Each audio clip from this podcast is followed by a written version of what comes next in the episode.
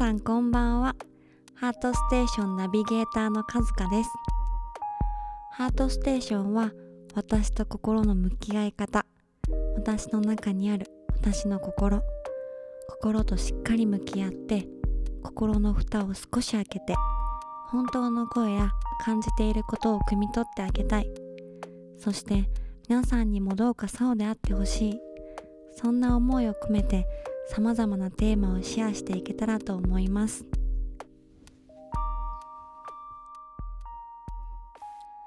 今回のテーマはバットに入った時の過ごし方。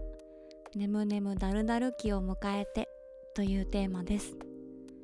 バットに入るっていうのは調子出ないななんか違うなという感じのことで私はそう呼んでいます。そしてバットに入っている上にサブタイトルの通り私の今週はだるだる眠眠期でした。受診の時に看護師さんから季節の変わり目だからねと言われてそうかそうだったとハッとしました。寒暖差が大きいので自律神経が崩れやすくなっているんですね。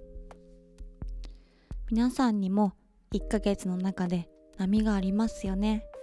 きっとバットに入る時もあるはず。そこでまずあなただけじゃないよってことをお伝えしたくてこのテーマにしてみました。そして今週のバットネムネムダルダル期に私がしていたことを5つご紹介したいと思います。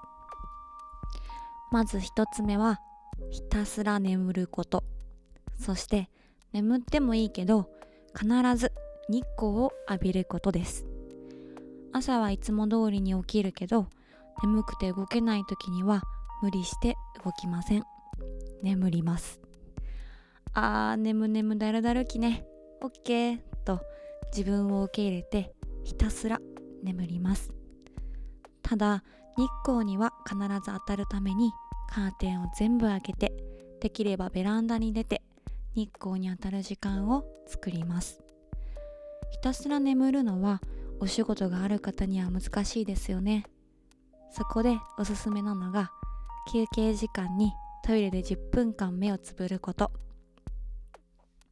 個室で一人の空間の中目をつぶっているだけでも心が休まります。私もよく働いている時にやっていました。是非試してみてください。2つ目は具だくさん野菜たっぷりのスープやお味噌汁を作り置きすること。ご飯を作る食べることをおろそかにしてしまうのであそろそろ波が来るなと思った時に作っていくことをおすすめします。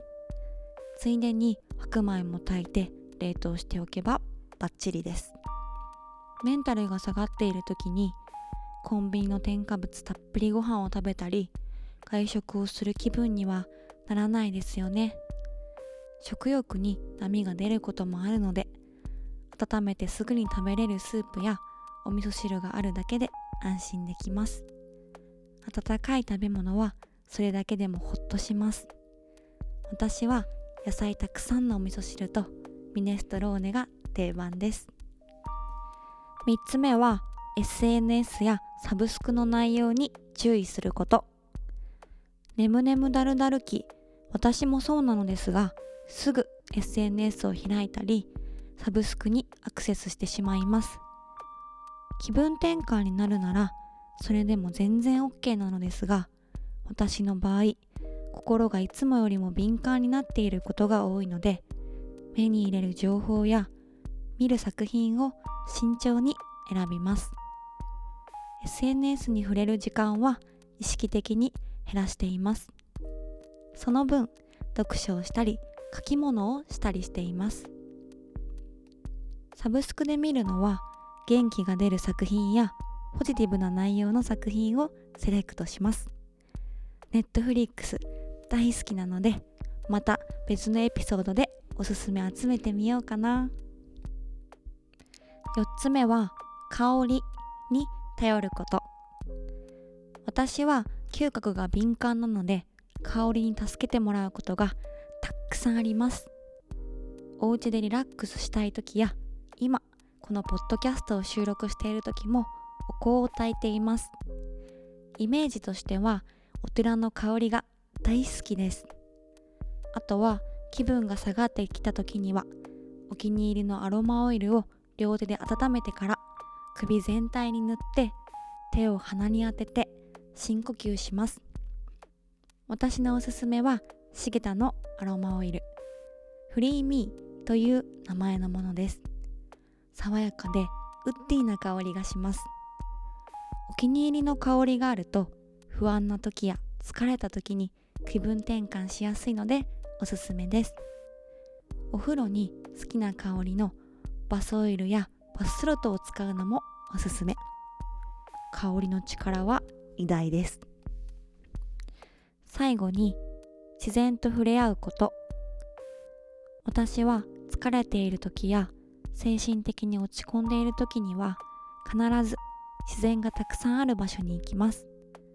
最近のお気に入りは明治神宮と代々木公園です。明治神宮の参道の中はまるで神秘的な森。鳥の声を聞いたり木に触れたりと自然と触れ合うことができます。あとは少し遠出できる時には海。波の音を聞きながらぼーっとしていると自分が地球に生かされている。これだけで奇跡なんだと感じることができます。海は広くて積み込んでくれる。自然や海がくれるパワーに生かされて助けられています。以上私のバットに入っているねむねむだるだる期の過ごし方でした。何か一つでも参考になると嬉しいです。是非皆さんの過ごし方も Twitter のコメントで教えてください。楽しみに待っています。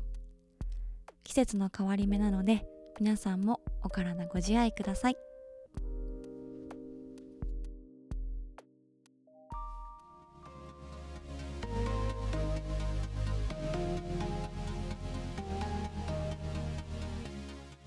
今週も聞いてくれてありがとう。明日からも皆さんにとって優しく素敵な週になることを祈っています。ハートステーションはポッドキャスト以外にもツイッターをやっています。アットマークハートステーション H と S は大文字です。優しい世界が広がっています。ぜひ遊びに来てくださいね。それではまた。